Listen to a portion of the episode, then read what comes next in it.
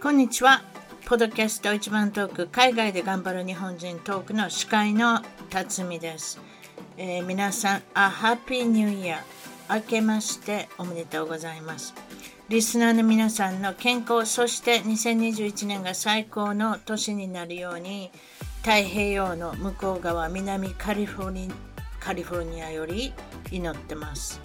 ということで、今回はベストオブ2011年のパート2をお届けしたいんですが、えー、人気のあったエピソードを2本紹介していきます。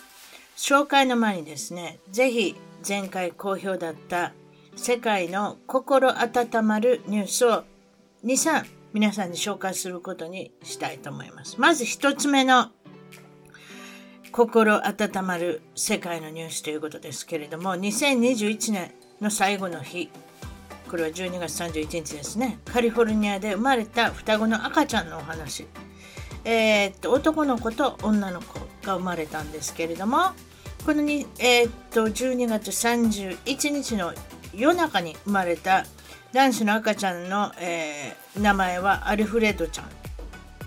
えー、なんと 2700g で生まれて、生まれた時刻がなんと11時45分。まず男の子が生まれて、その15分後に女の子の赤ちゃん、アイリンちゃんが 2650g で生まれたということなんですけれど、ちょっと待ってください。これはひょっとしたら2日に分けて生まれたということになるんですね。12月31日の11時、午後11時45分と、アイリンちゃんは無事生まれたのが、えー、12時。ということは、1月1日の0時に生まれたということなんですけれども、2つの誕生日が発生したと。それそれでですね、このニュースを、えー、記事を読んだ時に思ったことがいっぱいコメントで書いてあります。その中で目立ってたのが、双子ちゃんが2つの誕生日に分かれてよかったわねっていう意見。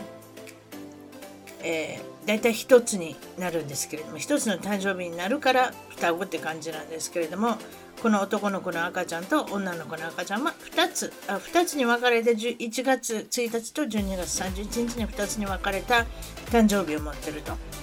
でもう一つの意見はこれが昔だったら昔だったらこれはうんちょっと嘘ついてもう一人を11時59分にしたのではないかと。双子なんだから、せっかく双子なんだから一つの誕生日に無理やりしたのではないかという意見があったのがなかなか面白いなと思います。はい。私はそう思います。昔だったら、今もそうする人がいるかもしれません。これは病院のあの判断によるっていうことで、双子ちゃんが一つの普通は誕生日だということで、これはこれで珍しいんですけれども、さてこの生まれたタイミングなんですけれども、よくあるのが、クリスマスの前後に生まれた、えー、赤ちゃん人は誕生日が忘れられ忘れられがち。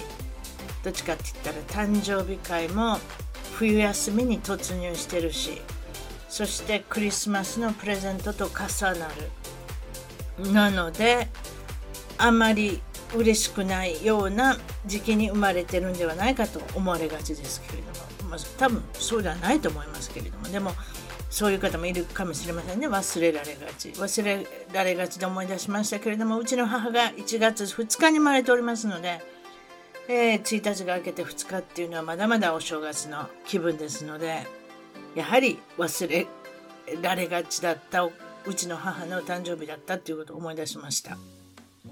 ということで、まあ、よくある、えー、夏休み中に生まれた子春休み中に生まれた子っていうのは、えー、なかなか、えー周りの友達がお休みなので誕生日会がその時にできなくて何週間かずれてこちらでも誕生日会をする人がいっぱいいたりっていうのをよく聞きます。それでですね、もう一つ、えー、心温まるお話、世界のニュースっていうことなんですけれども、これはちょっと場所はあわからないです。すいません。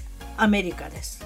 えー、ジョン・バーリーさん。この方は60歳でですね、11月の末に感謝祭の祝日があるんですけれどもそのちょうど前に、えー、不幸なことに入院することになりましてまあ犬を飼っておられたんですけれども犬の面倒が見れなくなって入院する前に、まあ、これでは犬がかわいそうということ誰も引き取り手がないのでシェルターに入れることに決意した。まあ、一時扱い書と思っていただいてもいいですけれども、ほぼもう、ジョンさんの場合は諦めて、さようならっていうことで、シェルターに預けたんですが、その話を聞いた、えー、入院先の看護婦さん、ジェニファーさん。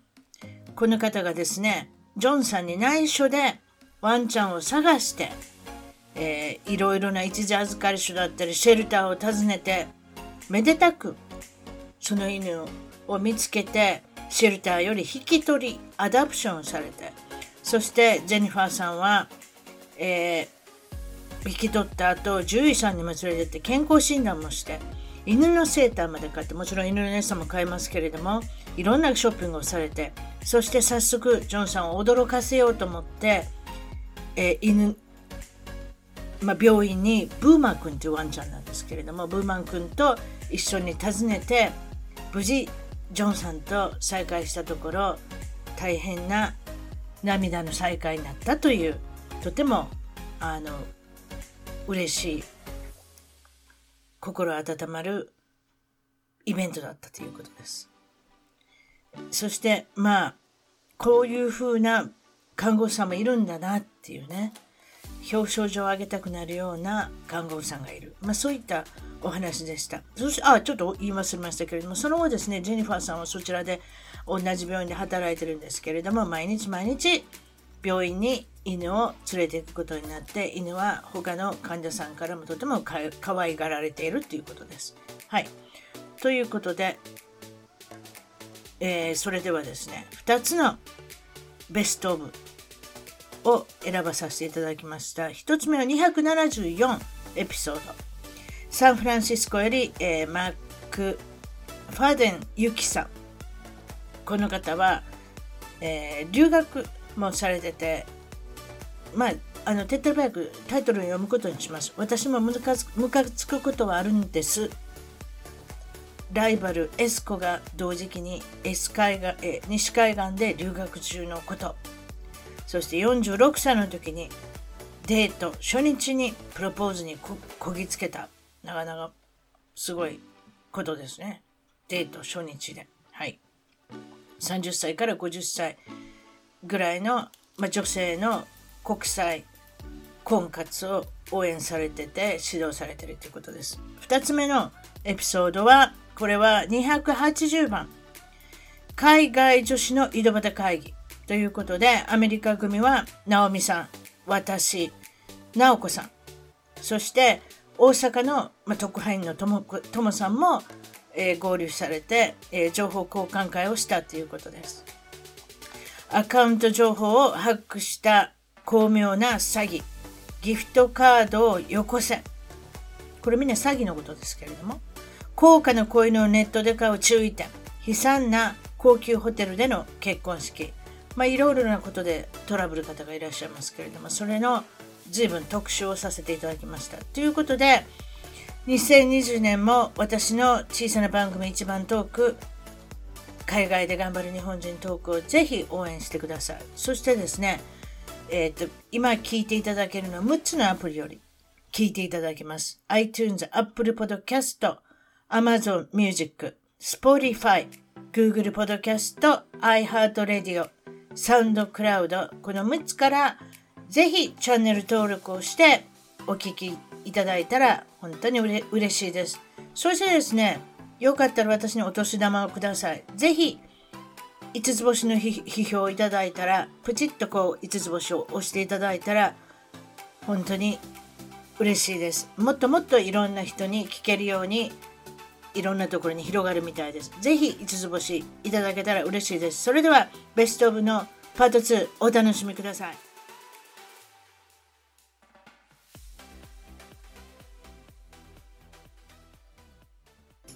それでは、ポッドキャスト一番トーク、海外で頑張る日本人トークの方は、今日はですね、カリフォルニア州、アメリカですね、サンフランシスコより、えー、マックファデンユキさんに来ていただきました。こんにちは。こんにちは。よろしくお願いします。よろしくお願いします。今日は Facebook ライブの方もさせていただいて、動画の方も収録させていただいているということで、えーはい、そんな感じで、後でまた一番トーク .com の、えーと、ホームページの方から皆さんあのご覧いただいて、そしてプラス、えマックファデンユキさんの、えービデオ名刺っていうのも私作らせていただきましたので、あの、いつも、ありがとうございます。ポッドキャストでいつもおしゃべりしてるだけじゃなしに、私は本業はこちらの方でして、えっと、メディアコンサルティングの一環として、皆さんの、あの、ビデオ名刺、いわゆるプロモーションビデオみたいな感じね。なんかちょっとミュージックビデオみたいな感じですね。そういった感じのマシュマネス、ゆきさんに感動して泣いた方もおられるっていうことで、後でまたそれは番組の最後にあの動画、あのビデオ名称をお見せすることにしましょう。それではですね、えいつもの通り、えっと、今住んでらっしゃるところはもちろんサンフランシスコ、はい、そしてアメリカにいらっしゃるのが、すでにもう2年半ぐらいですか、はい、あ、はい。2年ぐらいですね。はい。こちらは留学の時も含めると、今、今ご結婚されて、サンフランシスコの近所にあの、はい、いらっしゃるということですけれども、サンフランシスコといえば、はい、ゴールデンゲートブリッジだとか、フィッシャーワンズワーフとか、はい、フィッシャーマンズワーフにはアザラシがあの来ますし、あの、はい、見ました？あのアザラシの大群。よく撮ってるでしょ？まだ見てなないです、ね、まだ見てないですか？そうですか、はい、珍しい方。そうですか。あとは AT&T のあのスタジアムのあの野球場ね、ジャイアンツが、えっ、ー、と、野球ではジャイアンツ。あそこは何回かで優勝しましたけれども、フットボールで言うと 49ers ということで。あそうですね。夫が大好きです、ねえー、どこが好きなんですか、夫は。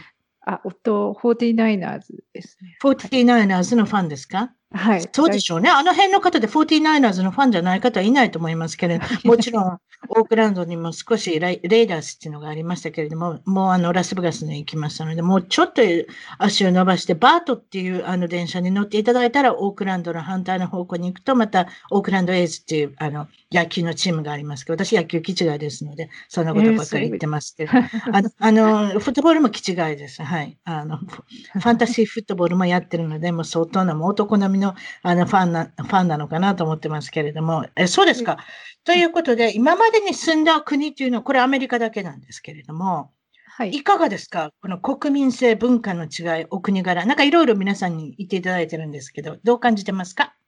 そうですね。あの、皆さんやっぱりオープンですね。なんか、あの、州民性みたいなのはちょっと違う感じがしますけども、あの、ロサンゼルスとサンフランシスコと、あと、まあ、ニューヨークにいたことがあるんですけれども、東海岸と西海岸って若干違う気はします。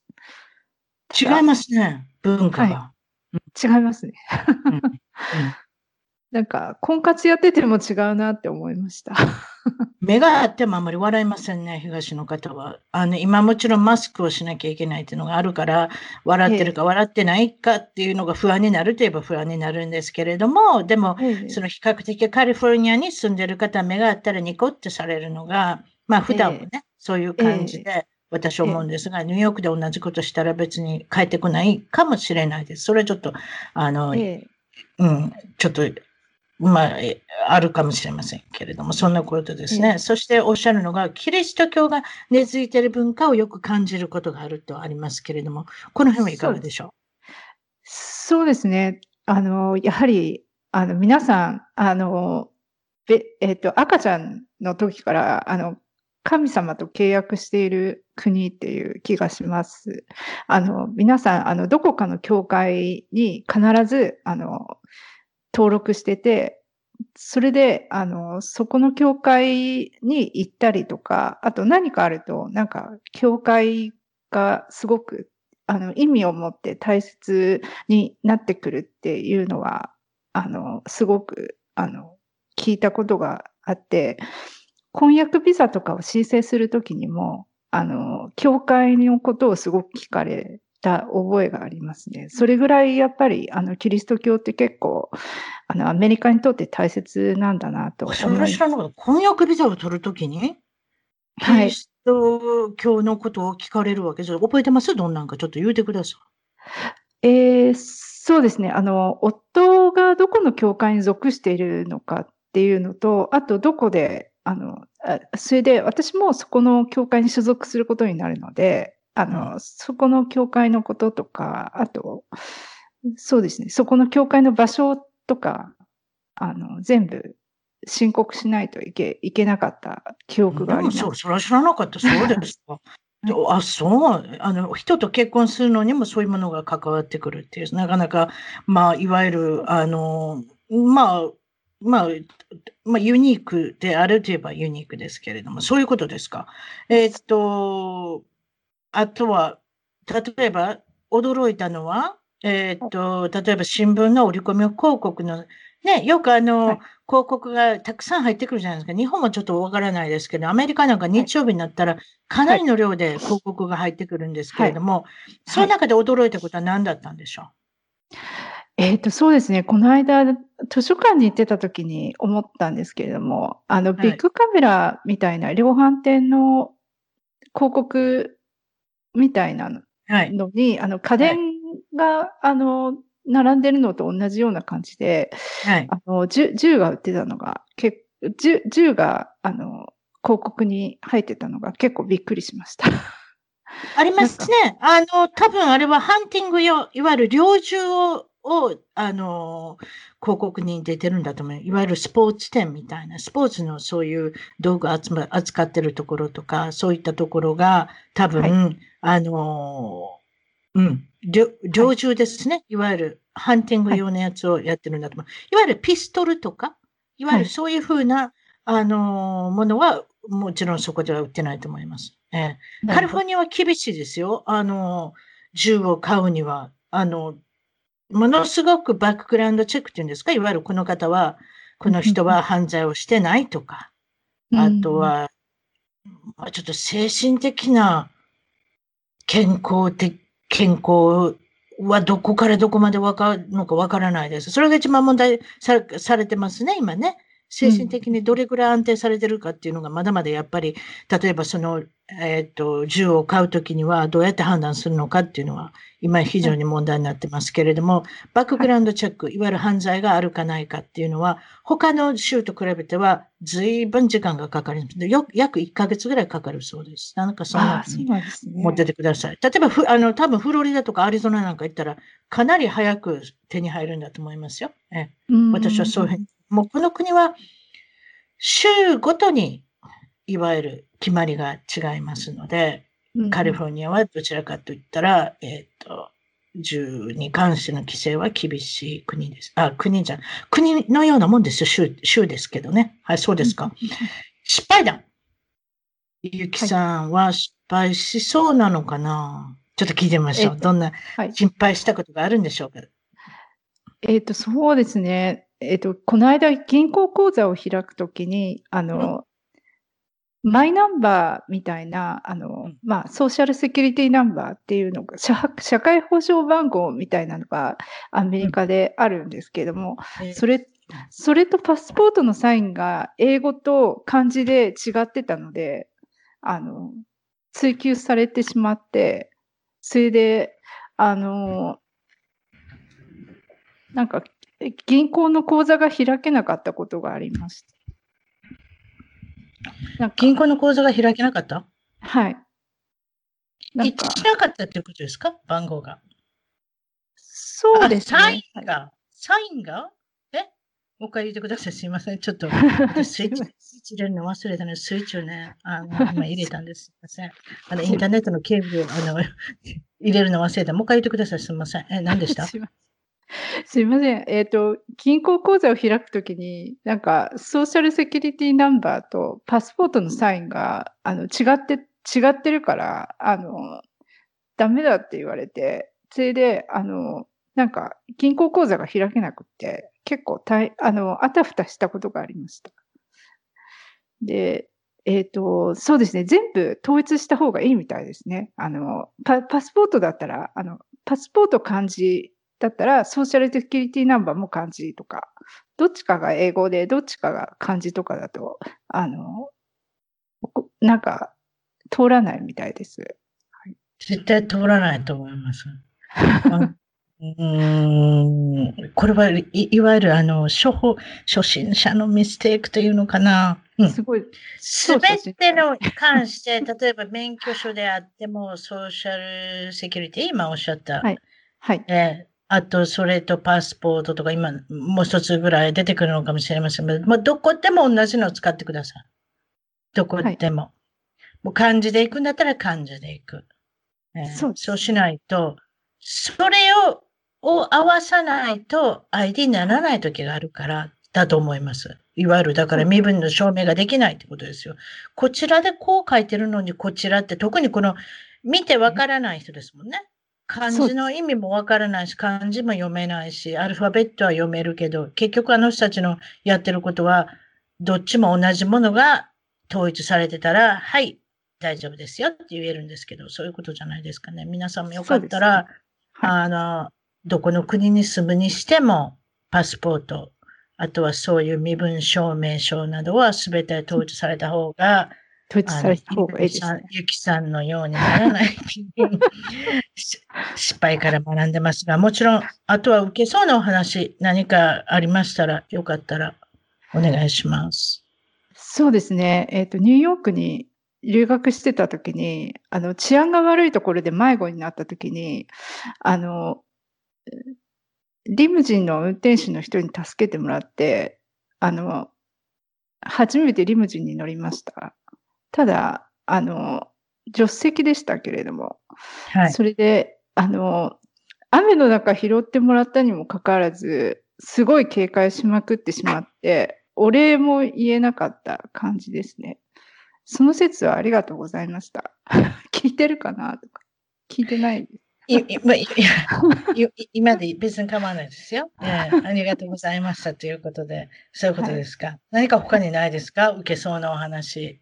そうですね。あと、グランドキャニオンに行った時に、あの、帰りの飛行機に乗り遅れたんですけれども、あの、えっ、ー、と、そこで、えっ、ー、と、そうですね。それで、あの、で、乗り遅れて、で、あの、グランドキャニオンのパイロットのあの、方、方に、あの、拾ってもらって、それで、あの、つ、次の日の、あの、飛行機まで、あの、止めていただいたことがあったんですけれども、その時も、なんか、警戒しまくってしまって、あの、なんかちゃんと客室とかに止めさせていただいたんですけれども、うん、あの、なんか、まあ、その方男性一人で住んでたんですけども、あの、ちょっと、あの、客室、鍵がかからなかったんで、あの、うん、タンス、タンスをなんか引っ張ってきて、その、ドアのところになんか開かないようになんか、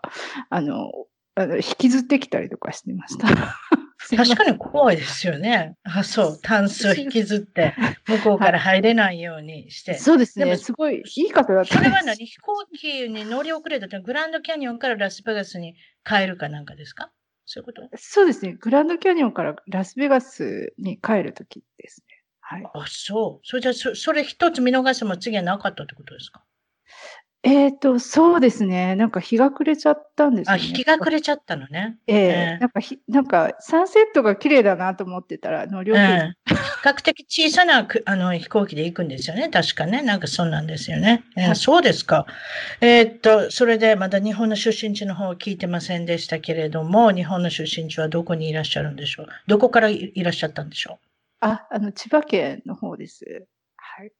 千葉県の千葉県の、えー、どの辺？えー、あの、成田に近い方ですね。成田空港に近い方です。お成田と、成田じゃない、千葉といえば九十九里浜という綺麗な、あのね、ビーチがちょうど飛行機に乗ったりするときに見えますよね。はい、だから海の幸もあり、山の幸もあり。それでいて、平野が多いので、非常に栄えてるっていうね。はい。あの、3歳ぐらいの時に行ったんです。あんまり覚えてないですか？そう。どこに行ったんですか ?3 歳の九十九里浜？あ、行った覚えがありますね。3歳の時に行ったことを覚えてるんですか？それもすごいですね。ゆきさんの意外な才能が見えました。私だったら3歳で何してたか覚えてない。それ写真見せられたら、ほら、あんたこんなとこ行ったやろとかって言って、あの、証明写真を見せられて、そうかなと思うんですけれども。そうですか。えー、千葉県といえば、落花生が有名ということなんですけれども、それでピーナッツですか？そうですね。これは知らなかったですね。ピーナッツが有名ということで、はい、そうですか。ご両親とも会社員ということで、今はリタイアされているということですけれども、はい、妹さんが一人。これはおいくつ違い、おいくつ違いの妹さんですか？はい、4つ下です。はい。4つ下。4つ下。はい。4つ下だったら、遊びが少し違いますか？小さな時に、育った時に覚えてますか？えー、っと、そうですね。あんまり覚えてないですね。妹の方が結構活発だった気はします、そうですか？はい。それじゃあ、あの、ゆきさんの小さな時のお子さん、どんなお子さんだったんでしょう、ゆきさんは。えー、そうですね。亀と遊ぶのが好きで。何？亀亀、亀と遊んでた。亀さん？はい。亀さんと遊ぶってどうやって遊ぶんですか？それ面白い。ちょっと聞かせてください。あの、ゆっくりゆっくり歩く亀さんですね。緑亀？そうですね。あの、すごいちっちゃい緑亀が流行っ、なんか。流行ってましたよ。ひよことかね。緑亀とか覚えてます、はい、どうやって飼っていいかわからないからね。すぐしん、あの、あの世に行ったあの ペットもいるかもしれませんけれども、よくあるパターンです。すいません。それで、緑亀とどうやって遊ぶんですか？なんか、一緒に散歩し、散歩じゃないですけど、なんか木のところで遊んだりとかしてました。面白い。みみんなは、ね、公園で遊んでる。あ、そうか。別に犬のように紐つけて歩くわけじゃないんですね。自分で持ち歩いてどっかで遊ぶっていうことですか？そうですね。ちょっと紐つけられないぐらいちっちゃかったですけど、あれが私のファーストペットでした。あそう。それご近所に遊びに行って、でも、どっかいなくなりません？それぐらいゆっくり歩くんかな？亀さんって。どっかすごい、すごいあれ遅かったです。遅かった？あ、それでよかった、はい、遅かったからいたんですね。多分、ゆきさんの隣に。そういうことですか。えー、一人遊びをすることも多かったっていうことなんですけれども、これは亀さんと一緒に遊んでたか、一人と一匹と言いましょうかね。まあ、そういう遊びだったっていうことで、丸太のジャングルで遊んだり、人形遊びっていうことですけれども、これ人形遊びはあれですか？妹さんと遊んだりしなかったんですか？妹、妹は人形遊び好きじゃなかったですね。あの、よ、なんかあの、砂、砂、砂場とかでこうドロドロになって男の子と遊ぶタイプ。ああ、そうじゃお姉さんとまた違うんですね。そういうことですか。皆さんに聞いてます。小中学校の思い出、そしてまたその時の将来の夢何になりたかったとか、なんかそんなんないですか？まずはそしたら思い出からいきましょう。そうですね。なんか、中学校の時は超優等生で当時も読みました。で、なんか当時、弁護士になりたかったんですけど、母が嫌がったのでやめました。で、えー、あと、どうしてお母さんは嫌がったんだと思います？今から考えると。なんか、あの、母ってすごい結婚のことをすごい考える人だったんで、あの、なんか結婚に良くないってすごい言ってました。あの、今、今から思うと考えられないんですけども、今、すごい、あの、キャリアウーマンで活躍してる方いっぱい、あの、素敵な女性の方いっぱいいらっしゃるので、はい。うん。うん。あの、母の頃はもう、まだ、あの、そうですね、まあ。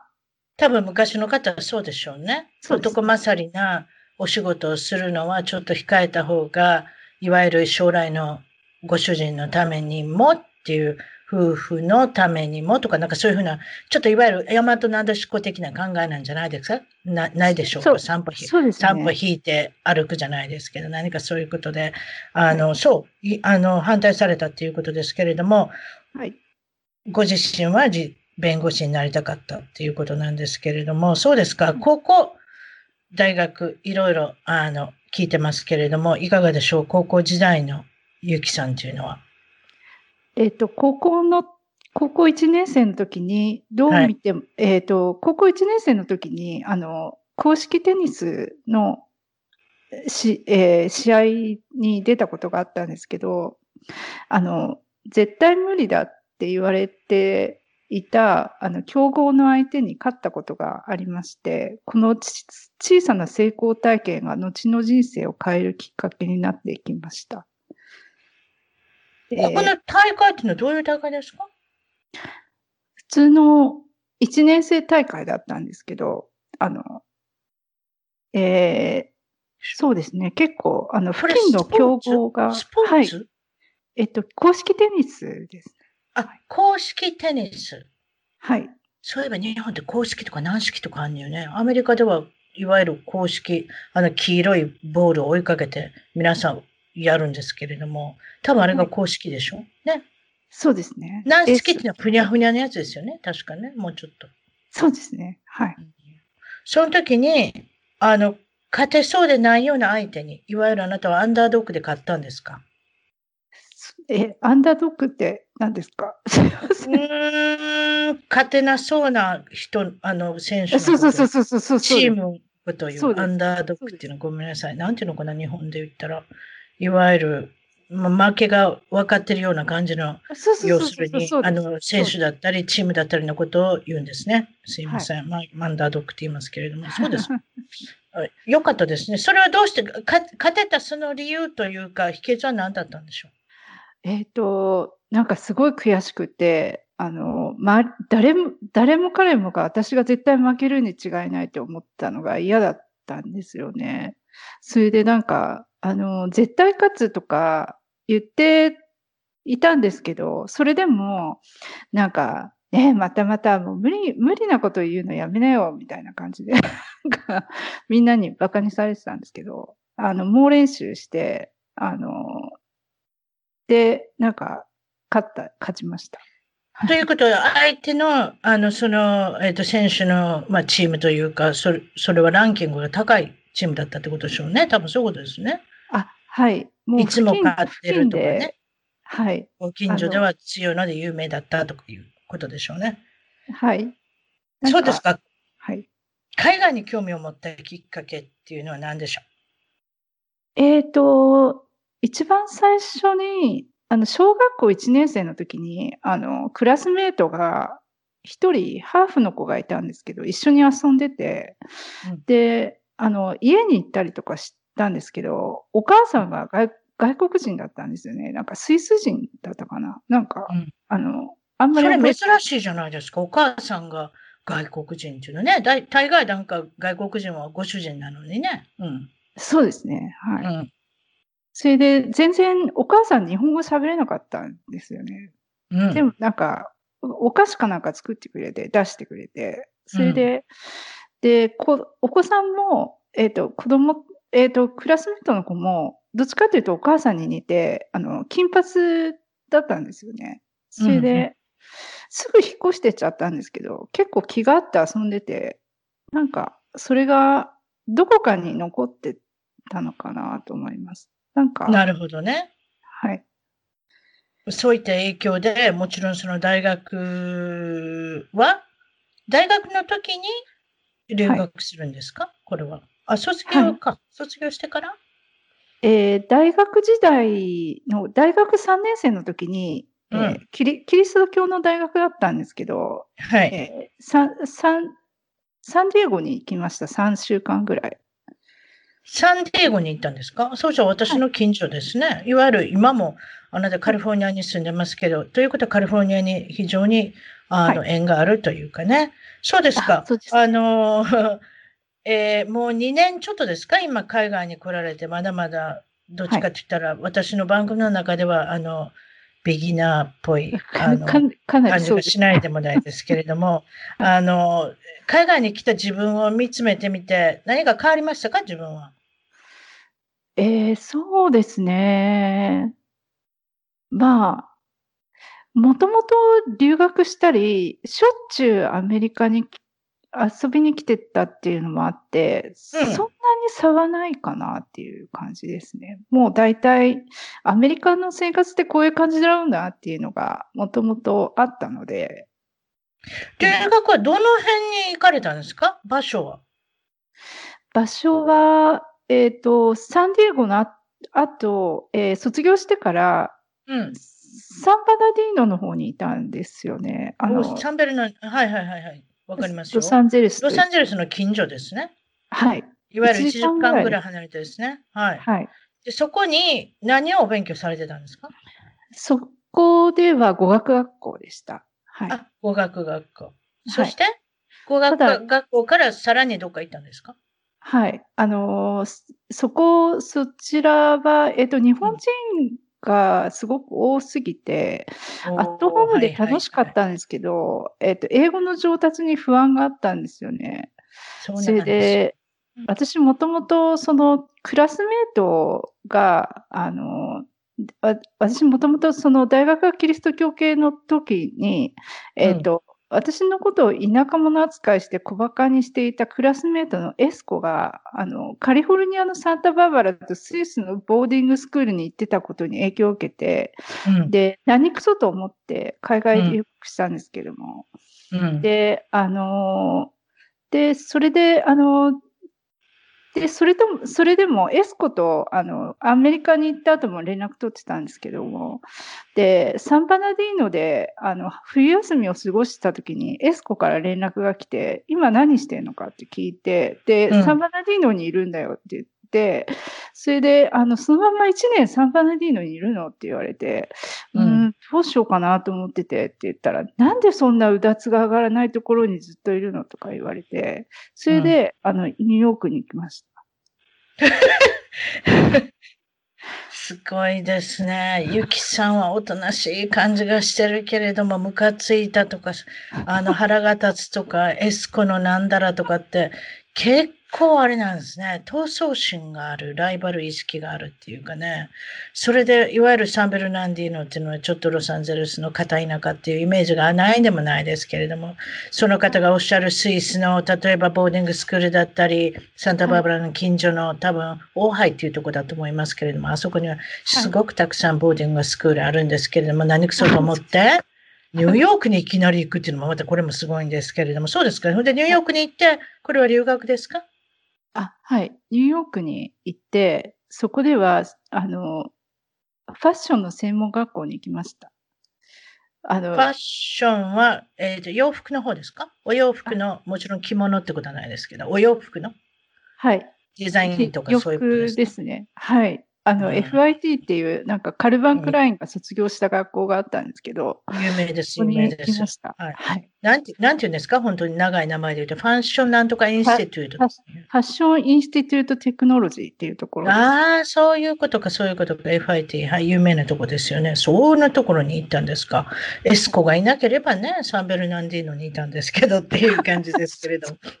えーわかりました。そうですか。はいエスコさんのこの存在が面白いですね。どうなっていくんでしょう。あ、そういえば現在のお仕事の方聞いてませんでしたけれども、現在は国際結婚のはいこれは、えっと、婚活、えーブラッシュアップコンサルタントっていうことで、ずいぶん長い、はいあの、タイトルになってしまいましたけれども、ぶっちゃけた話、国際結婚したい人、夢見てる人、興味のある人、そういった方が実際にどういった国際結婚を今されておりますので、婚活はもう何十年とされてたっていうことですので、その中で、えー全部実際のあの経験、はい。体験、それで、あの、アドバイスをしていって、なんとか、い、わゆる夢の王子様というか、まあ、なんというか。エリートの、外国人のエリートの男性を、のハートをつかむようにということで、アドバイスを毎日毎日、あの、オンラインの方でされてるっていうことなんですけれども、はい。あの、そんな感じでいいですか？サービスの内容、私全部言ってしまいましたけど、何か付け加えるとこないですか、そうですね。私が、まあ、婚活してたのは、まあ、10年ぐらいですね。まあ、あの、日本人比べる、を入れるともう少しになりますが、で、ぶっちゃけたお話をしましょう。はいお。めでたいお話がなんと46歳の時にはいプロポーズを受けた。それが初婚だった。もちろん今も初婚なんですけれども、あの、そういうことです。46歳まで婚活されてたんですね。はい。そうですね。なのなので、経験豊かなゆきさん、お姉さんということで、あの、はいコンサルタントをされてるってことでいいでしょうか？そうですね。はい。本当に結婚したいと思ったらいつ頃からなんですか？例えばもちろん46歳からマイナス何年ってことになるんだと思うんですけれども、なんいくつぐらいの時からそろそろ結婚しなきゃと思ったんですか？そうですね。30代の頃は結構ぼーっとできればいいなと思ってたんですけど、ね37歳ぐらいになってきてから、なんかまずいなって思い思い始めて、まあ、あの、出産しようかなとか、大体考えは、女性が考え始めるのが大体37とかなんですけれども、そうですよね。はい子供さんを持ちたかったら40歳までには何とかしたいなと思うのが皆さん、多分女性の、あの、はあれでしょう、気持ちでしょうね、30代の。うんそうですね。はい。うんということで、そういうことで、もちろん婚活っていうことですけれども、日本の男性の方の婚活もされてたみたいですし、それから、えっと、国際結婚を目指して外国人の方はいへの、まあ、婚活もはいされてて、えっと、はいももちろんその46歳までっていうことは、それで10年ぐらい頑張ってたってことでしょうかね。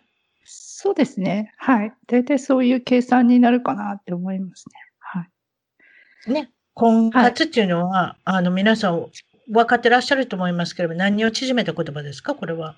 結婚の活動、結婚に向けての活動。活動。っていうことですね。ええと当時すぐ結婚できると思ってたんですけど、なんかそん、なんか人生甘くないなと思って、割となんか10年経っちゃって、大変だったなと思ったんで、どう、どういうふうなことをされたんですか？最近だったらオンラインで知り合ったりとかよく皆さんされるじゃないですか。そういった感じのやっぱり婚活の内容になってきますか？そうですね。何でも試した方がいいと思いますね。もう40近くなってきた方とかは。なるほど。ええ私全部やってたんですけど、うんあの、すごい長くかかっちゃいました。結局。あの、すごく不器用だったし、あと、あの、20代の時、あの、やっぱり結婚する人って、するような人出てきてたんですけど、あの、そ、えっ、と、そ、それ、それが、あの、その、その、なんか結婚うまくいくかなと思ったらそうでもなくて、で、うんその後なんか仕事が忙しくなったりとかして、うん割とねちょっと空いちゃったんですよね。そうですね。タイミングが非常に難しかったりしますよね。お仕事があったりとかしたら。うんはい例えば、それじゃ今、クライアントさんもちろん何人かついておられると思うんですけれども、過去の方でもいいですけれども、どのような女性、今おっしゃいましたけど、もちろん、ゆきさんが40代だったり、30代だったりしますけれども、もっと上の方もいらっしゃるということなんですけれども、何かはい。こちらで皆さんにシェアできるようなお話はありますか、こんな方がいます、あんな方がいます、みたいな。そうですね。あの、よく皆さんにお伝えするのは、あの、はい。結婚相手って、あの、ジェットコースターみたいな相手だとうまくいきませんよって言ってます。あの、例えば、あの、情熱的に、その映画みたいな感じで、あの、なんか突然、なんか素敵な人が現れて、なんか、突然、なんか交際とかもし込まれて、うんで、なんか素敵な海辺でプロポーズとかされてとか、あんまりそういうことを期待しない方がいいですよとか言ってます。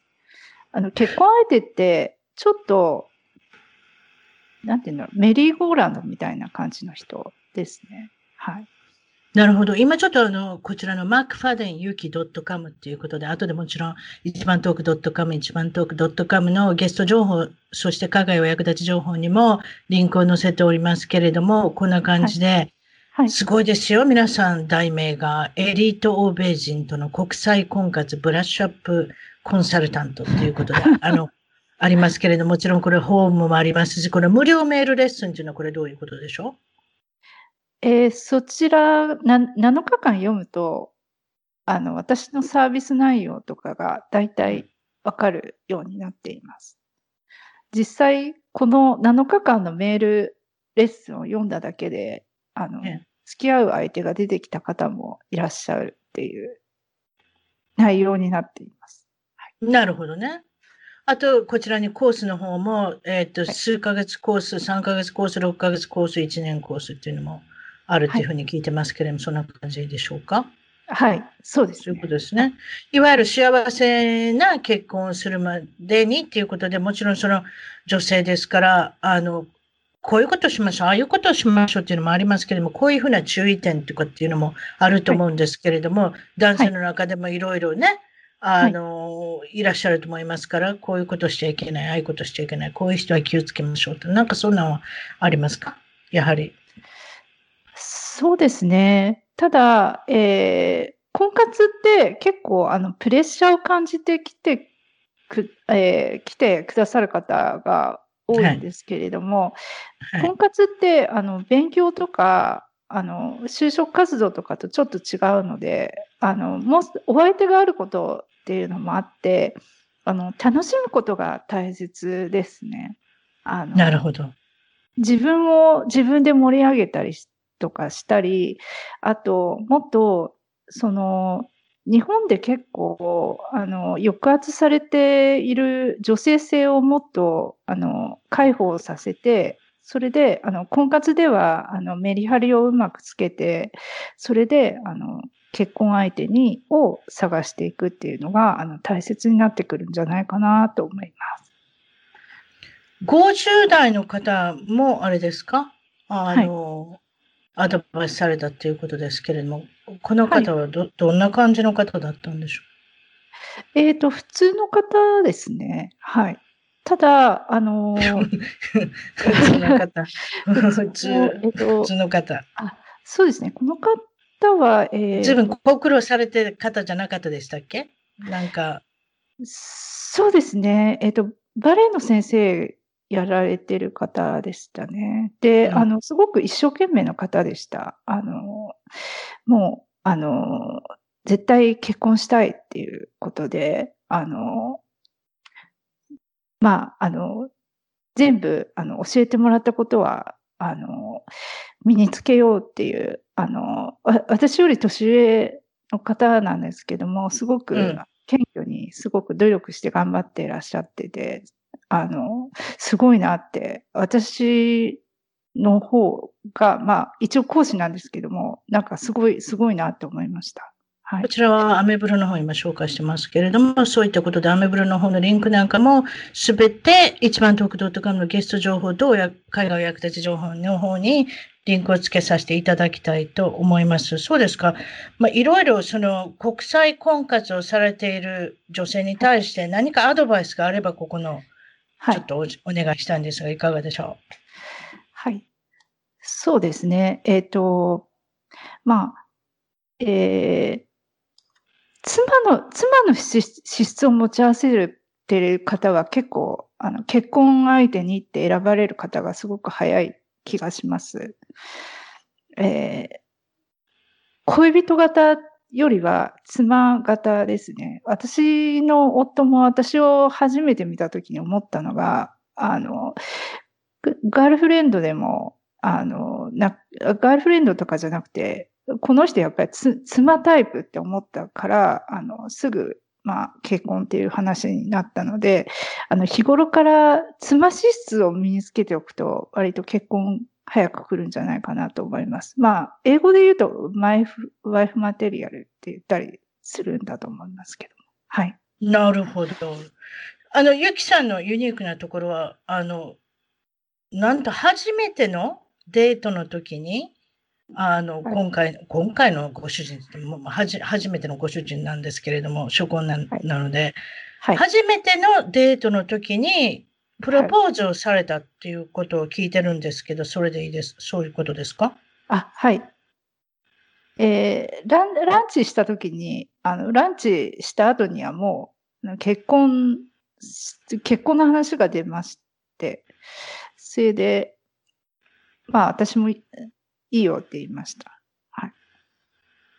戸惑いはなかったですか？って言いますのは、私は、私またこれあなたとま全然逆なんですけれども、私は1990年にうちの今の、はい。今の夫ってこの方しか知りませんけど、アメリカ人のあの男性と知り合いまして、7年間お付き合いをした、はい。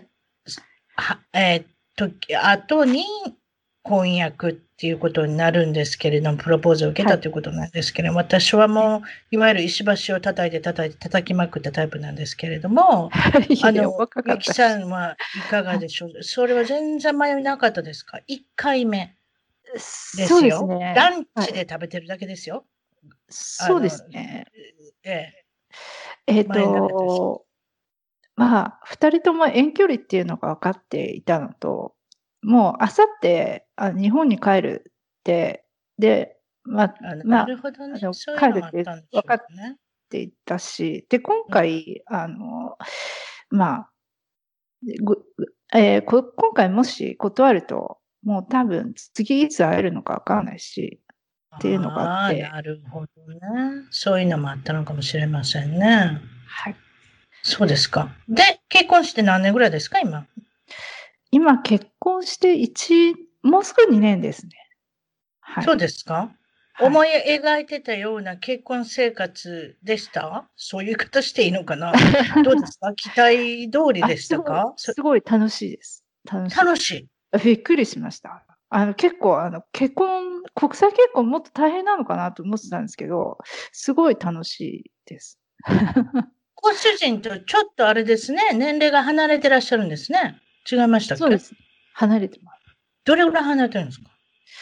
そうですね。結構離れてます。あ、そう。はい。そういうことですか？そうですね。前、そうですね、ま。前の大統領の人も離れてましたね。なんかトランプ大統領だったかな。あの人はまあ3回目の奥さんとかだったですけど。あ、びっくりした。大統領の方っていうから、また、ゆきさんが大統領の時、あの、付き合ってたのかと思っちゃいました あ、ちあ、もちろんその年齢差があるって、メメラニアさんが40代、49歳かなんかで、ご主人は多分75歳とか、76歳ぐらいじゃないですか、あの方。トランプさん。それぐらいじゃないですかね。いわゆる30歳、40歳っていう開きがあるんだと思います。いい例を出しましたね。そうすると、メラニアさんとても綺麗な方で、非常に6カ国語も、6カ国語を喋られるっていうふうに聞いてましたけれども、そうですか。えー、っとですね、そしたら最後に皆さんにお伺いしていることは、はい、将来の夢、展望、抱負、いかがでしょう、はい、どんなことになってますなってますか？そうですね。あの、もっとたくさんの、えーここえー、結婚で困っている独身女性の方にサービスをどんどんしていて、あの、もっと、あの、たくさんの女性が早く幸せになれるといいなと思います。そのサポートができればいいなと思います。そうですね。皆さんご苦労されてる方、例えばその、仕事ばっかりしてて気がついたら先ほど言ったみたいな35歳以上にもなってたとか、あとは、はい結婚がうまくいかなくて、そういう方がいらっしゃるとおっしゃいましたけど、結婚がうまくいかなくて、シングルマザーで頑張ってる方も、なんと国際結婚を目指してる方もいらっしゃるっていうことで、あの、たくさんの方が今、婚活っていうことで、もうその、い。わゆる最近の近年の傾向なんだと思うんですけれども、外国にも、あの、目を向けて女性は活動されて、あの、英語喋る方もいらっしゃいますからね、その辺も、あの、海外旅行なんかでいろいろ皆さん行かれて、英語がちょっとできるっていう方は、そういうふうになってくるんだと思います。わかりました。今日はですね、どうもありがとうございました。そして最後に、私、私がって言いますか、あの、このメディアコンサルティングをさせていただいてて、えっと、ポッドキャストの方でも頑張ってますけれども、そのメディアコンサルタントの一環として、えっと、皆さんにビデオ名詞、えっと、ビデオで訴えれる、今私はこんなことしてます、あんなことをしてきました、みたいな、プロモーションビデオの方をご紹介してますので、はい、今ラジオ聞いてるっていうか、ポッドキャスト聞いてる方は見れないですけれども、その方たちは、ぜひ一番トーク .com、一番トーク .com のゲスト情報、はい、海外お役立ち情報のから、方から、あの、ライブの動画の方を見ていただいて、あの、はい、よかったら、ゆきさんのビデオの名刺の方もご覧くださいということで、ビデビデオ名刺を見ながら皆さんとお別れしたいと思います。本当に今日はどうもありがとうございました。あ、ありがとうございます。はい。それでは、今回のポッドキャスト、一番トーク、海外で頑張る日本人トークの方は、えー、3人の女子会、えー、プラス私ということで、4人の女子会をここでやろうじゃないかということになりまして、えー、まず1人目は、えー、大阪のえっ、ー、と、日本ですね。日本ってわざわざ言わなくて皆さん分かってらっしゃると思いますけれども、大阪のトモさん以前出てきていただきました。そして、えー、アメリカの、えー、メインランド州から、えー、なお、えー、カリフォルニアの方から、えー、ナオミさんということで、こんにちは。こんにちは。こんにちは。えっ、と、ナオコさんの方は、えっ、と、アメリカが17年。そして、ナオミさんの方はアメリカが18年。ということで、もうすぐ、えっ、と、あれですね。20年ぐらいになるっていう、本当に手前のところでいらっしゃいますけれども、今日は皆さんで楽しいお話、楽しいっていうか、こんな話いかがでしょう？私、この一番トークをやってて、皆さんその失敗談だったり、何か受けそうなお話ありますか？って聞いたときに、よく聞くのが、誰かにこんなことして騙されかけました。騙されました。騙された話を聞きました。いわゆる怪しい、騙された、詐欺、なんでもいいですけれども、そのようなお話で盛り上がることがよくあるんですけれども、そしたらこの3人の女子にもちょっと聞いてみようかなと思ってます。まず私の騙されかけた今年のお話なんですけれども、アメリカにはテレビを見るには、例えば、コックスケーブルだったり、AT&T のケーブルだったり、ディレクト TV。私の家はディレクト TV っていうところを伝ってお金払わなきゃ何もテレビが見れなくなってます。なので、お金を節約したいっていう人のために、こんなスマホの迷惑電話がありました。私にかかってくる。主,、えー、主人にもかかってくる。それで、主人っていうのは馬鹿正直だったのかどうかわかりませんけれども、節約したかったのか知りませんけれども、なんと5割引きの今のディレクト TV の支払いが5割引きになるっていう、ここに電話してくださいってよくあるパターンですね。スマホにかかってきて、えー、っと、本人と喋ったわけじゃないですよ。えー、留守番電話に流れたメッセージを、ま、えー、鵜呑みにしまして、ここに電話をしようということになった。みんなで、みんなと私と主人と電話したんです。私はやめたんですよ。こんなおかしいに決まってますよって言ったら、いやいやいや、5割引きになるんだったらちょっと電話した方が良くないかって言って、5割引きにはならんでしょ。どういうわけ？まあ、まあ、でも私そう思ってましたけれども、面白いから一応電話してみたんですよ。うん、もうそういうなんか、あの、体験談になるかなと思って私はもう、あれ、あの、自ら電話しましてですね。それでですね、出てきたのは AI だったんですよ。ロボット。ああ、AI。ウェルカムなんとかなんとかって出てきたんですよ。声の綺麗なお姉さんが。ほ、うんでなんかペラペラペラペラペラペラ喋るんですよ。そして私がプツって言ったんですよ。Are you a AI or robot? って言ったんですよ。だからあなたは AI かロボットですかって言ったら、なんと、そのロボット答えたんですよ。はい、なんで ?10 秒ぐらい黙ったんですよ。ブーって。黙って。そして、I'm not robot って言ったんです。私はロボットじゃないって言ったんです。ははははって笑ったんですよ、それも。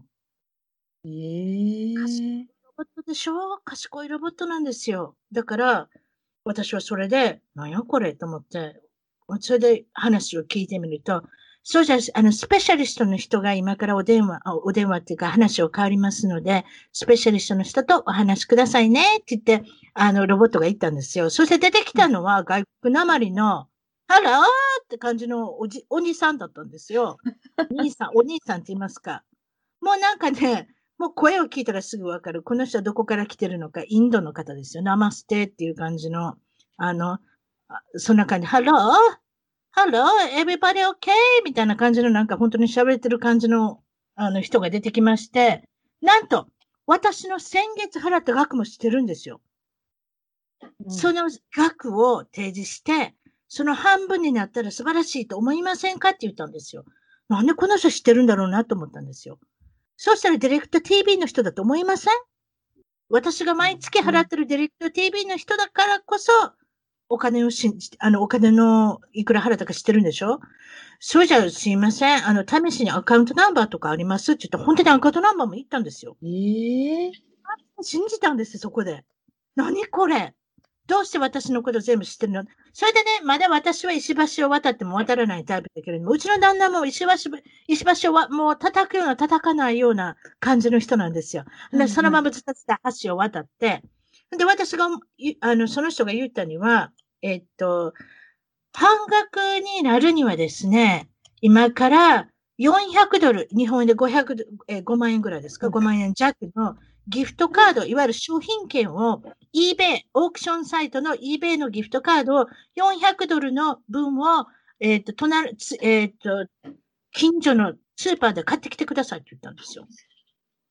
それおかしいでしょ？あのそのですそこでおかしいなって思うじゃないですか。っていうことは、ギフトカードっていうのは、判断するには足が、足がつかないので有名ですね。なので、多分400ドルを買ってくれって言ったんですけれども、そこで私が、例えば5割引きになったら、何か特典はあるのかって聞いたら、なんて言ったと思います？自分の好き、私の好きな、あの、有料の、さらにお金を払う、例えば HBO とか高いじゃないですか。それとかシネマックスとか映画が見放題のやつとか高いんですよ。はいはい。あれはプラスにして払わなきゃいけないんですよ。うんうんそしてシネマックスと HBO を上げますって言ったんですよ。ね？それでね、どうしたと思います？またこれで私信じるようなことをやったんですよ。もう私も手品しかマジシャンかと思ったぐらい、テレビ行ってくださいって言ったんですよ。シネマックスは、た例えば232ですから、チャンネル合わせてみてください。今つけましたからって言ったんですよ。それで232を押したんですよ。シネマックスほんまに入ってるんですよ。普段はつかないんですか？お、そうじゃないですよ。シネマックス高いからうちなんか払えませんよ。で、私それでシネマックス入ってるよ。この人ディレクト TV の人だからシネマックスつけれると思いません？うんうんうんうん。だから、マイナス10点になりましたね。ギフトカード買ってくれてマイナス10点になったけれども、シネマックスの映画見放題をくださいって言ったら、そのままちゃんとチャンネルつけたから、これでプラス20ポイントになったじゃないですか、そのお兄さん。はいはい。でも私はやっぱり石橋を叩いて渡らないので、いや、やはり確認してから、ちょっともう一回電話しますから、そちらの電話番号くださいって言ったんですよ。うんうんうんうん。で、切ったんですよ。そして、そして切って、私どうしたと思います？すぐにディレクティブ電話したんですよ。はいはいはいはい。今、シネマックスいただいたんですけれども、どういうことですか？シネマックス入ってます？って言ったんですよ。私の今のアカウントに。アカウントって、うんうんまあ、まあ、アカウントですね。それで私が今、あ、払ってないってことになってるんですけれども、ボーナスついてくるってことなんですけれども、どうなってますって言ったら、ああ、今そうですね、あの、買われましたね、購入されましたね、シネマックスのお代金来月に、あの、チャージされますって言われたんですよ。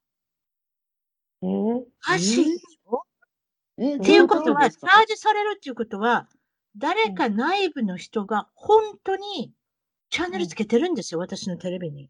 余計前に。でもそれは、ほっといたら私が払わなきゃいけなくなってたんですよ。あだから多分これディレクト怖いでしょ？ほんで私それで言うたんですよ。私こんな詐欺が、か詐欺の電話が来て切りましたけれども、このようなことがあるかもしれないので、そちらで操作された方がいいんじゃないですか？ほんで、私今いただいた、えっと、シネマックスの映画見放題を今キャンセルしますから、気をつけてくださいって言ったら、もうそれはもうね、半年前ぐらいからそういうのよく聞いてますって言われたんですよ。あ。えええー、怖い。それで、だからあれですよ、アカウントの、あの、何ですか、あの、えっ、と、パスコードみたいなのあるでしょ？あれすぐ変えてくださいって言われて、誰かに取られるかも。だから内部の人ですよ、これ絶対。内部の犯で行ですもそのパスね。コード知ってるわけでしょ？その人。変えても分かっちゃうじゃん。いや、それはやっぱり、あるじゃないですか。そこまでわからないにしてあるんだと思いますよ。いや、パスコードで、パスコードで分かってるのか、もうアカウント全部見れるようなハッカーなんじゃないですか、多分。ハッカーの人っているじゃないですか。うんいうんその内部に？うん、うん。いや、内部っていうか、いくらでも雇えるし。インスタグラムとかでもいっぱいいますやん、ハッカーとか。ハッカーを雇い、雇い、雇いませんかって、あなたのソーシャルメディアの、あの、なんとかなんとかの困ってることを助けますとか、そんなんいっぱいありますよ。うーんだから、そういう人とチームアップさしてやったんじゃないかなっていうの。ええ、そういうおそ話でした。れどうするんですか？犯罪ですよね。そのまま放置？でも、もうあれですよ。そのまま放置だと思いますよ。もちろん私は、あの、ディレクト TV の方に電話して、う訴えましたけれども、そんなんしない人いっぱいいるんじゃないですか？多分。なので、スマホに中国語が電話でかかってきたりしません？中国語の人で。あかかる、かかってくるよね。いいはお前、なんとかなんとかなんとかうん。わわかるわけないけれども、ワシントン DC 大体それ。そうでしょ絶対何か、うん。あれ、ということは私がアジア人だってこと分かってるのかな？とか疑ったりするんですけど、うちの旦那にもかかってくるんですよ。単なるアメリカ人ですよね。うんなので、しかしそれで引っかかる人いるんでしょうね、多分ね。何言ってるか分かりませんよ。多分でも営業だったんですよ、あれは。うんそう、全然、全全部切るけどね、私。そうでしょ？うん。切っても切っても、あの、消しても消しても入ってくるから、ブロックしてください。そういう場合は。そうブロックしてるブロックしてください。あと、迷惑電話と分かった場合、この電話に電話してくださいって言ったら必ず Google に行って、その電話を入れてみてください。検索で。私もやってます。ホそれワイトでクリックしたら、スキャャムとかよく出てくるでしょ？この電話はスキャムですとか。うんだからそういうふうにしたら、すぐ分かっちゃいますので、なるべく皆さんも犯罪から関わらないようにうんしていただいたらなと思います。それでよかったらですね、ナオミさんもいらっしゃると思うんですけれども、いかがでしょう？ナオミさんいらっしゃいます？今ここに。はいはい。こ。の声を聞いたら皆さん、ナオミさんだと思ってください。ナオミさんは何か 騙されたことがあったり、騙し、何かそういう被害に受けたとか、何かそういうお話聞いたことありませんか？私自身は、まあ、ほとんどないんですよね。ありががたいですけど。ただ、うん。まあ、クレジットカードで変な請求とかはありますよね。そういうのは。え、何ですか？それクレジットカードの変な請求って。教なんかこう気づか、気づかないうちになんか知らない請求、でもちっちゃい額なんですよ。なんか30とか、10ドルとか気づかない額をわなんかるわ。わざと見ない額でしょ？そうそうみんな100ドル以上だったら一応見ますやん。インボイスっていうか、明細書。そうそう34ドル。これ何だったんですか？いやー、わからないのよ。で、わからない。で、あーこれなんだろうと思ってわからないから、えー、銀行とかに聞いて、なんか多分これはもう、なんていうの？スキャムだと思うみたいなことを言って。カード会社に聞いたんですか？そうはいそうそう。で、まあ、カード会社が責任取って払ってくれたから、あとは知らないけど。そうそうそ私も一度ありました。毎月落ちてるんですよ。1ドルそうそうそう50とそうか、1ドル50とか2ドルとか。う。うん。だからそういうのはカード会社をすべてやっぱりブロックしてくれますので、お金は戻ってきますので、皆さん、んも明細書絶対見てください。一つ一つ。今、直美さんも言いましたけども、3000円、4000円だから、見逃すようなお金を落とすんですよ、あの人たちは。そう。あその人たち直美さん、直美さんのお話が終わって、次は直子さん。えーっと、は東海岸の直子さんはいかがでしょう？何か騙された、騙した、あ、騙したらいけませんね。まあ騙された被害、何かありませんか？あの、なんか聞いたお話とかでも。うん、主人のね、お父さんが、はい。あの、もう亡くなったんですけど、2011年かな？亡くなったんですけども、私がここに来てすぐの頃から、あの、投資物件だとか言って、電話がガンガンガンガン毎日毎日かかってきて、お父さんは、あの、すごい大和な人なんで、どんどんどんどん送金して、でそれ、送金先が海外なんですよ。で、電話もいつも海外からかかって毎日かかってくるんですよ。で、お金送れ、お金送れって、そう、で投資だからって言って。で、うん銀行、こっちのアメリカの銀行を通して送金をしてたみたいなんですけど、うんでもそれは多分、うん、多分っていうかもう、こもろ騙されてるって、もう十中八九騙されてるっていうの分かっていて、で、多分銀行も分かってるんだけど、日本のそのぎ銀行のように、オレオレ詐欺に気をつけましょうみたいなことをこっちの人はやらないので、うん、全然協力的でもなかったし、どこからあの請求が来てるかとか、どこに送金してるかとかも、私たちほら、あの、本人じゃないから、それをうん調査もできないし、お父さんはあの息子のこと、い言うことを聞かないんですよ、全然。自分は投資だと思ってるから。うん。だから、じゃんじゃかじゃんじゃか、毎日毎日電話かかってきて、すごいそれが、不思議なんです。結構なうん、結構な期間だったんですか？うん、結構な期間っていうか、もうほ、うん、もうすごい、カナダと、カナダのオンタリオと、あとうん。南米のどこかの国だったと思うんでなぜお父さんが狙われたかっていうと、お父さん結構有名な人で、うん。であの、なんだろうな、工学所属者のなんか、うんなんだろう、なんか、うん、乗っちゃう、名簿に乗っちゃってるみたいで、そこで調べてたお父さんは亡くなってたんです。けど、そんなこんなでお父さんのお金がすべて海外に流れてい。って、うちの主人は何も受け取れなかったっていうふうに嘆いてます。うわ、でも相当な期間で相当なお金で、それこそ、あれじゃないですか。か、家が一つ買えるぐらいのお金をつつぎ込まれたのかもしれないですけれど。も、もう、いや気がつかない人っているんだなと思って。びっくりしました。お父さんお年寄りだったから、でもあれですね、少しその辺が、誰か本当は助けてあげた方が良かったのかもですね。お金の使い道とか。身内ほど聞かないんですよ。身内以外の人のことだったら聞いたかもしれないけれど。ああ、なんか騙されそうなタイプの男性じゃなかったのかもしれないですね、意外と。そういう人に限って信じ込んじゃったら、結構な大金を突き込んでしまうのかもしれません。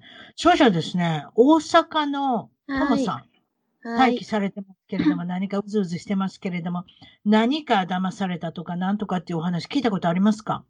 そうですね。えっと、夫の友達のあの話なんですけど、はいはい。その方が、あの、ある、えっと、一流ホテルで、結婚式の宴会の担当をされてて、うん。で、えっと、そこでのなんか聞いた話なんですけど、はい。えっと、ま、結婚式、披露宴とかいろいろ打ち合わせを、あの、二人で来ますよね。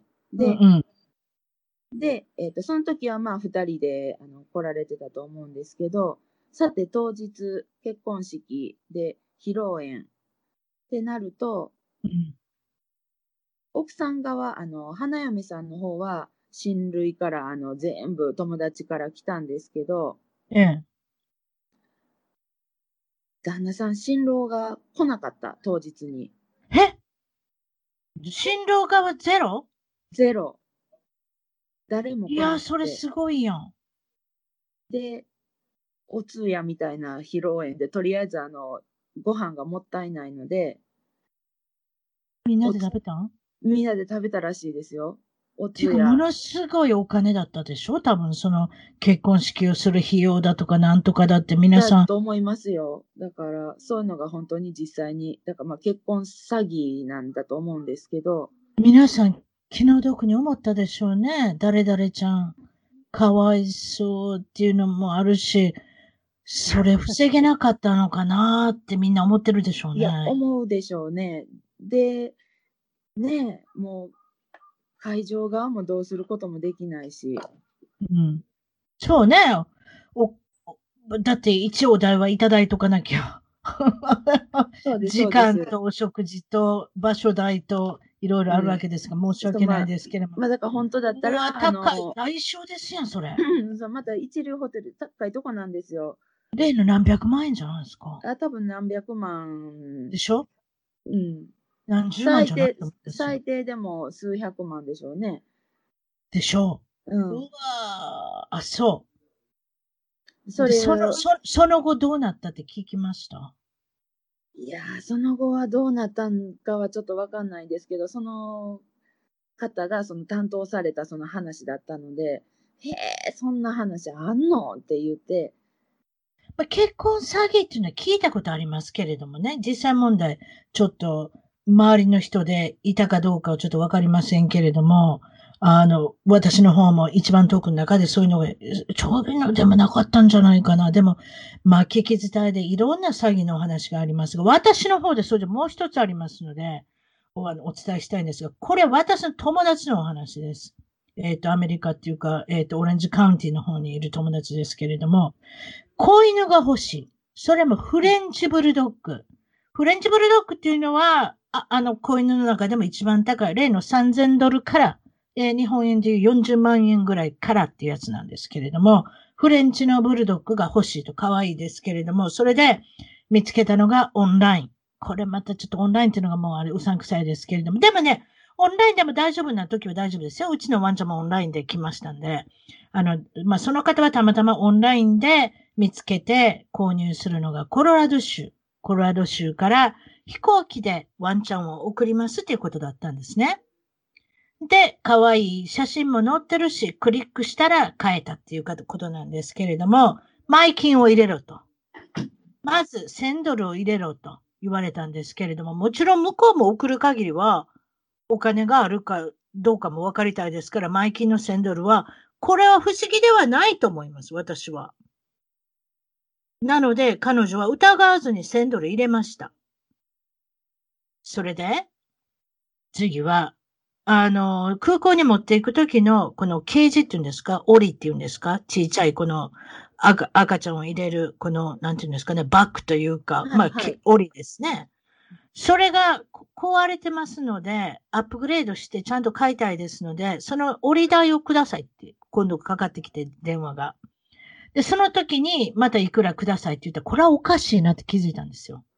みんな聞いたことないでしょ？折りが壊れたから、また折り台を送ってくださいって。自分とこが壊壊したんだから、折り台ぐらい払ってくださいよ。ということで、後で、もうちょっといろいろつついてみたら、やっぱりおかしかったんですよ。その方はあれですか？ブリーダーとして売ったはったんですか？そういうことです。フレンチブルドッグのブリーダーだったんです。でも3000ドルは取れま、取られませんでしたけれども、1000ドルは、チャラ、あの、お金取られちゃったってことです。うん、そのブリーダーの方のなんか、あの、場所はまあコロラドみたいですけど、実績みたいなのとかも、そんなわからなかったんですわ、ね、からないでしょうね。それでね、私聞いたんですよ。例えば、子犬飼うんだったらね、うん、フェイスタイムでも何でもいいですか、ズームでもいいですからね、子犬ぐらい見せてもらったんですか？って聞いたんですよ。うんうんうん、その写真とかなんぼでもできますやん。でも、うん、抱っこしてちゃんと、あの、ビデオに出てきたんですかって、この子だよって、この3つから選びますかって。うん、なんかそんなことしてもらったんですかって、そうじゃないって、ただ写真を見ただけ。バカでしょ？だから、それで学んだんですけれども、1000ドル、そこですりますけれども、まあ、近所でブリーダーさんまた見つけて、フレンチブルドッグは、また3000ドルで買ったっていうことですけれども、まあ、合計にしたら4000ドルので、可愛くて可愛くてしょうがないって言ってますけども、それそれでよかったけれども、でも皆さんもこの子犬詐欺、そういうのもありますので、どうしてフレンチブルドッグが高いのか。3000ドル、4000ドルからっていうことですけれども、これ皆さんご存知、犬好きの方はご存知かもしれませんけれども、ブルドッグっていうのは頭がでかいでしょ？あれは人間がデザインした犬なんですね。あれはナチュラルにできた犬じゃないんです。改良して改良してああいうふうに言ったんですけれども、帝王切開で全部子犬は出産しなきゃいけない。なので、そのたんびにお腹を切ってるってことなので高いんです。子犬は。それが値段の高さにも、まあ、つながってるっていうことなんですけれども、これが私の、あの、友達から聞いた詐欺のお話ですが、詐欺ではないですけれども、ソーシャルメディア、皆さん、インスタグラムだったり、フェイスブックだったり、ツイッターだったり、スナップチャット、何でもいいですけれども、いろいろあると思いますけれども、これで迷惑なフォロワーさんに出会ったことはありませんか？例えば私から言いましょう。友達リクエストされる人で、Facebook、まあこのようなポドキャストをさせていただいたいろんな方とつながってますので、いろんな方がリクエストできるようにもなってますね。なので、いろんな方からリクエストいただきますけれども、男性で同じ写真を使って違う名前で、日本人の名前だったら日本人じゃなかったり、アジア人に見えて日本人じゃなかったり、そね、あとメガネをかけてる人だったら同じ人なんですよ。メガネ版があってメガネなし版があるんですよ。で、それで写真を使って、元、えっ、と、軍隊に入ってましたとか、私はお医者さんをしてますとか、私は弁護士さんだとか、そういったことでリクエストししてくるんですけど、多分そういう方とつながると、お金を、お金を送れとかっていう、昔も聞いたことあると思います。ナイジェリアプリンスって聞いたことありません？皆さんだ、誰か。ナイジェリアのプリンス、王子様っていうこれは昔からある詐欺なんですけれども、私の妻は癌になりました。私自身も癌です。まみんなも家族中みんな癌なんですよ。癌とか、いわゆる 悲惨なお話をメッセンジャーに送ってきて、ここにお金を入れてくださいっていうのがよくあるんですけれども、先ほどナイジェリアという言葉が出ましたけれども、ロンドンに、あの、ロンドンからのリクエストは、あの、たまにナイジェリア系の人で日本人の、これもハッカー、ハックされた、いわゆるアカウントをハックされたアカウントを使って友達になってくださいって忍び寄ってきます。皆さんちょっと気をつけてください。ロンドン経由の、それで Facebook とか見たら、自分のこの、えーなんていうの、プロファイルに、こんなテレビが好きですとかあるじゃないですか。そういうところが、こんなテレビが好きですとか、こんな映画が好きですとか、プロファイルにあるんですけれども、必ずそういうナイジェリアのテレビ番組が入ってるんですよ。なので、あ、ちょっとお笑いです。だからそういうところでバレるんですよ。日本人バで見せレバレじゃかけても。ないですか。日本人で見せかけても、そういうところでバレちゃう。ナイジェリアのテレビっていうのもおかしな話なんですけれども、まあでもそうやって忍び寄ってきますっていうことで、あとお友達から聞いたお話だった、なおこさん、何かありますね？ツイッターでフォロワーされてきた人で、一人怪しい人がいるって聞いたんですけれども、いかがでしょう？ちょっと待って。一人二人もっといるんですか？実は。え、何が？ツイッターでフォロワーされた人で、何か怪しい人がいるって言ってたじゃなくて、このお話してください。最近ね、あの、イスラエルの、なんか結構有名な人がフォローしてきたから、なんだろうと思って。なんかね、今の話聞いて思い出したんだけど、私自分の写真を、Facebook の写真を他人に使われたことはある。いや、何それ？本当？なんかね、その人はなんか、で、全然知らない人が教えてくれたの。あなたの写どうやって真わかる？使われますよって言って、私の写真そのままパクられて、田中恵美子とかいう名前に、田中なんとかってなおかさんお綺麗ですからね。いやいやそれで、なるんでしょうね。わかりそます、私。れで警察に届けようと思って、警察に届けに行ったんだけど、全然対応もしてくれなかったです。それはできない。だって Facebook ってただのとこだもんだって。お金が絡んでないからやってくれないよ、多分。ででもね、そでもそれは犯でもフェイ罪絡みってス、いうかでも Facebook に言えばいいのよ、そういう場合は。そう、でも消してもらったと思うんですけど、なんでそれ分かったかっていうと、なんか詐欺集団の人たちがいて、そこで詐欺に遭った人たちが集団で訴訟をしていて、そのなんかさ犯罪絡みの人たちが私の写真を使ってたから、あなた気をつけなさいよって言って教えてくれたの。マジですか？うん。使われた。でもこれはあれですね。腹立ちますけれども、腹立たない部分もありますね。写真を撮られたということは、やっぱりおつお美しいからだと思いますよ。何度も言いますけれども。誰も不細工な人の写真使いたくないですよ。そこで笑ってるナオミさん。いや、なんか私が犯罪者みたいな感じになっちゃってたから。いやいやいやいや、綺麗なお写報真が信頼だよね。失礼しちゃうよね。そう捕まっちゃうよね、間違えてね。ナオミさんは何かないですか？ソーシャルメディアをされてるようですけれども、多分何かそういったことがないですか？ないんですよね。なんか気づいてないんじゃない？私が。なんか使われててもね。なんでしょうね。ないですね。トモさんないですか、何かソーシャルメディアをしてて、なんか怪しい。人とか怪しいことがあるとか。なんか、何？何やったっけ？友達になりたいとか、あと男ですか？女ですか？あなたは、あの、何か好きですか？みたいな。え、な、え？な、なんでしたっけ？あの、メッセンジ、え、メッセンジャー？メッセンジャーって言うんですか？なんかあの、個人でしか見れないのに、勝手になんか送ってきて、で、相手しししてたらなんか、なんかおかしいなと思って、相手するのが悪いんですけど、わかるよ、わかるよ。うん。わかるわかる。うんあやっぱりこいつおかしいなと思いや、だって私メッセンジャーにさ、日本人、だから、つなが、えだから、あの、メッセンジャーなんか送れるようになってるんだと思うんですよ。で、日本人に化けて、日本語で書いてくるんですけど、あまりにもまずい日本語で、外国人っていうのがちょんばれっていうのありますよね。ああ。で、うん必ず、あなたは美しいとか書いてあるんですよ。あなたは美しいなんてメッセンジャーで書いてきます？そんな。おかしいじゃないですか。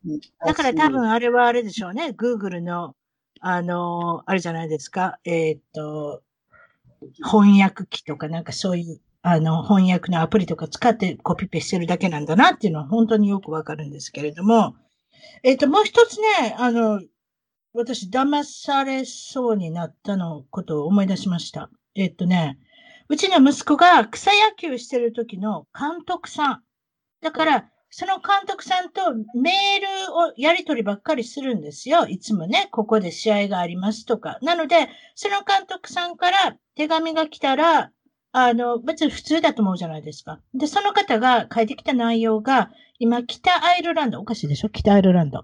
北アイルランドにいるんですけれども、パスポートも取られて、お金も取られて、困ってますので、お金を送ってください。またお金を送ってください。遅れですよね。送ってくださいってあったんですよ。ほんで、リンクをクリックしませんよ。でも、それで私がやったこと、監督さんに電話したんですよ、私。あなた、北アイルランドにいるんですか？とか言って、私もバカでしょ？北アイルランドにいるんだったら電話賃高いから電話なんかしなかったらよかったのに。で、で、で電話したら、いや、オレンジカウンティにいますけど何を言ってるんですか？って言われて。で、私が、え？こんなメールが来たんですけどって言って、私がメールを送ったら、いやいやいやいや、僕は別に、あの、オレンジカウンティでずっといますよ。自宅でお仕事してますって言われて、へーって思って、その北アイルランドっていうところもおかしいですよね。確かあそこはアイルランドのイギリスの領土になってるんですかね。アイルランドの中にも二つアイルランドがあって、確かイギリス領になってるとかなんとか、そういうふうなややこしいとこなんですけれども、皆さんも、まあ、気をつけてくださいということなんですが、これで面白い。皆さんは騙されるタイプか騙されないタイプかっていうテストをしてみたいんですけれども、よかったら先ほど送ったリンクをクリックしてみてください、皆さん。なん？どれだろう？いいよ。これかな？じゃあ私が読みますので、ちゃんと質問に答えてってください。それで何点っていうのが出てきますので、皆さん、ちゃんとクリックできましたでしょうか ?OK ですか ?OK? ナオミさんも OK ですか？じゃああはい、わかりました。それでトモさんも OK ですね、一応。はい。はい。それじゃあクリックしましょうね。過去に新聞のかえ読みますから、その通りに読みますから、勝手にクリックしていってください。過去に新聞の勧誘やキャッチセールスなどを断りきれなかったことがある。はいかいいえ。あもちろんこれ聞いてる方も後でリンク、あの、一番トーク .com のゲスト情報のところに入れときますので、皆さんもよかったらやってみてください。自分が騙されやすいタイプなのか、騙されにくいタイプなのか。セールスやバーゲンをよく利用する方だ。いいえかはいか。レアものとかプレミアム商品に興味が強い方だと思う。こちらもはいかいいえ。テレビショッピングを過去に3回以上利用したことがある。過去。過去ね。ないな。ちょっと考えてみてください。そうじゃないね。いいえにしてください。欲しいものは多少無理をしてでも手に入れたい方だ。はい、いいえ。次。インターネット利用歴は6ヶ月未満である。はい、いいえ。次。ゲームやギャンブルでは勝つまで熱くなる方だ。私、これはいにしたんですよ、実は。それで、次。説明書を読まずに、とりあえず使ってみることが多い。次。化粧品などの無料お試しを利用したことがある。はい、いいえ。誘いを断る、口実を考えることは、かったるい。はい、いいえ。自分のプリクラを人にあげるのが好き。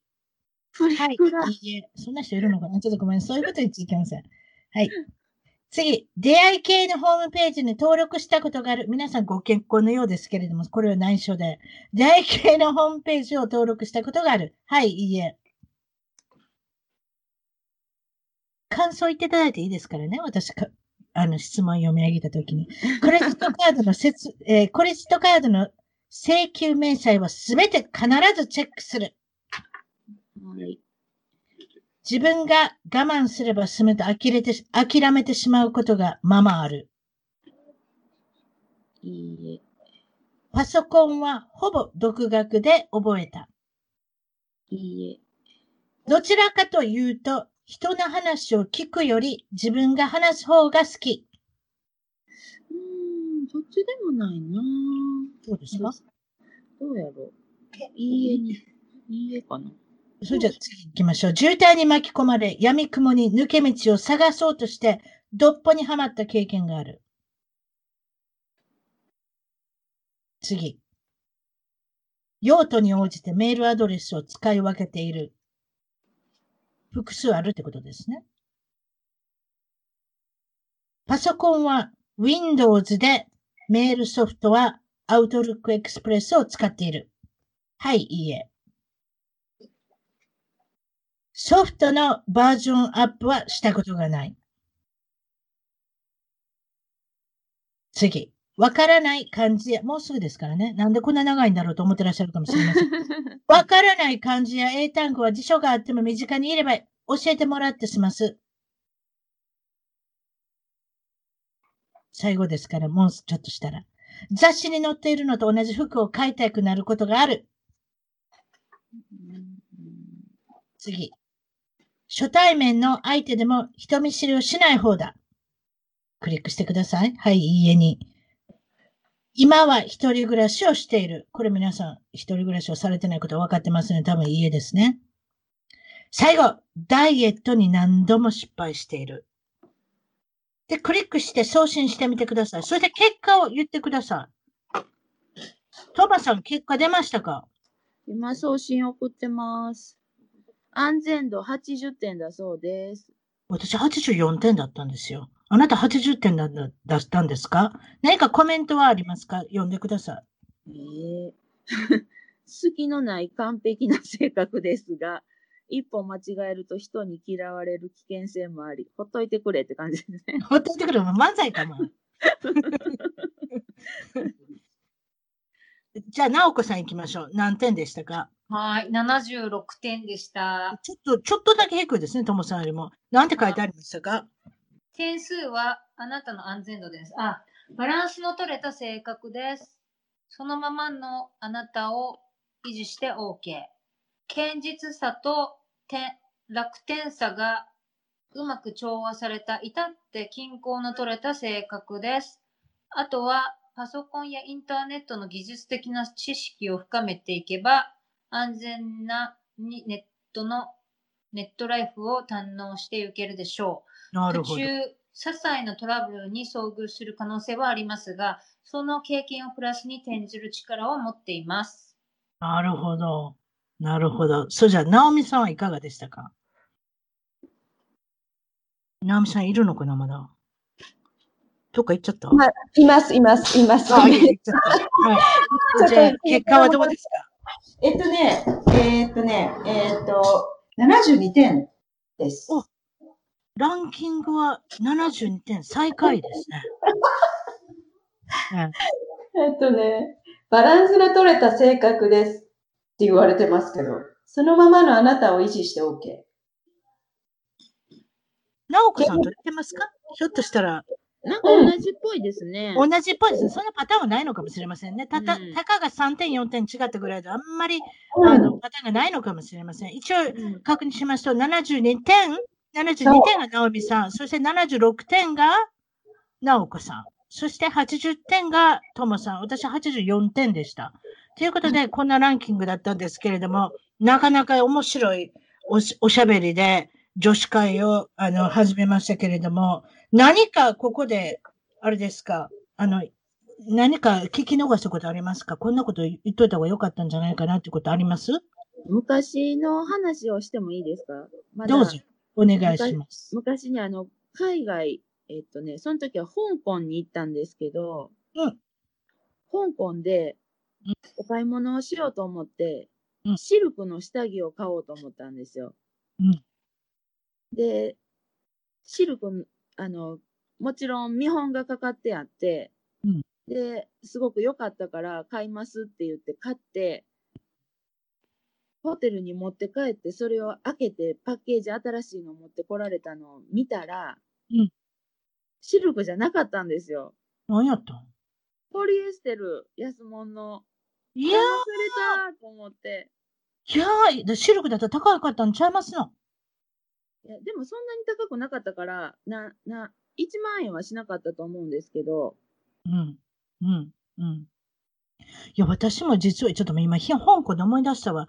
うちの旦那が、うちの旦那のアメリカ人の旦那ですけれども、えっと、親友だった、高校生の時親友だった男の人が、男性が、香港で結婚をするので、この方はアメリカ系の大、かあの、韓国系のアメリカ人の人ですけれども、えっと、香港でお仕事されてて、香港で結婚するので、香港に来てくれって言われて、うちの旦那は行ったんです、香港まで、本当にアメリカから。はい。で、お仕事の忙しい人ですから、うちの旦那も。だから、本当に友帰りで4日ぐらいで帰ってきたんです。3日か4日で。それでもちゃんとお土産買ってきたんです。私に。はい、はい。それで、えっと、あの、緑の石って何て言うんでしたっけ？メノウじゃなしに。よく、メあノーか、エメラルドか、翡翠か。翡翠じゃないですか？翡翠。翡翠のイヤリング買ってきたんですね。うん。ね？で、私、わー、グリーンの翡翠ありがとうって言って、一日やったら、石どっか飛んでってたんです。一日で？だから絶対おかしいと思いません？これも騙されたんちゃいます？一日でそんな石落ちます？落ちません。絶対これも騙されたんかなって今思って、今、今思ったら私そう思った、しまいました。騙すことって結構あるんですね。騙されるとかって。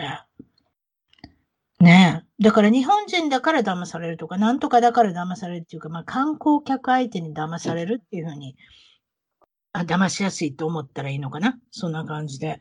またこのようなお話、いろいろ、なんか、あの、楽しいことでまた女子会ができたらなと思います。今日は、えー大阪のともさん、そして、えっ、と、東海岸の、えー、直子さん、そして、カリフォルニアの直美さんに、えっ、と、どうもありがとうございました。お忙しいところ、ペラペラと、あの、おしゃべりいただきました。た楽しいひとときを過ごさせていただきました。ありがとうございました。ありがありとうございますがとうございます。はい。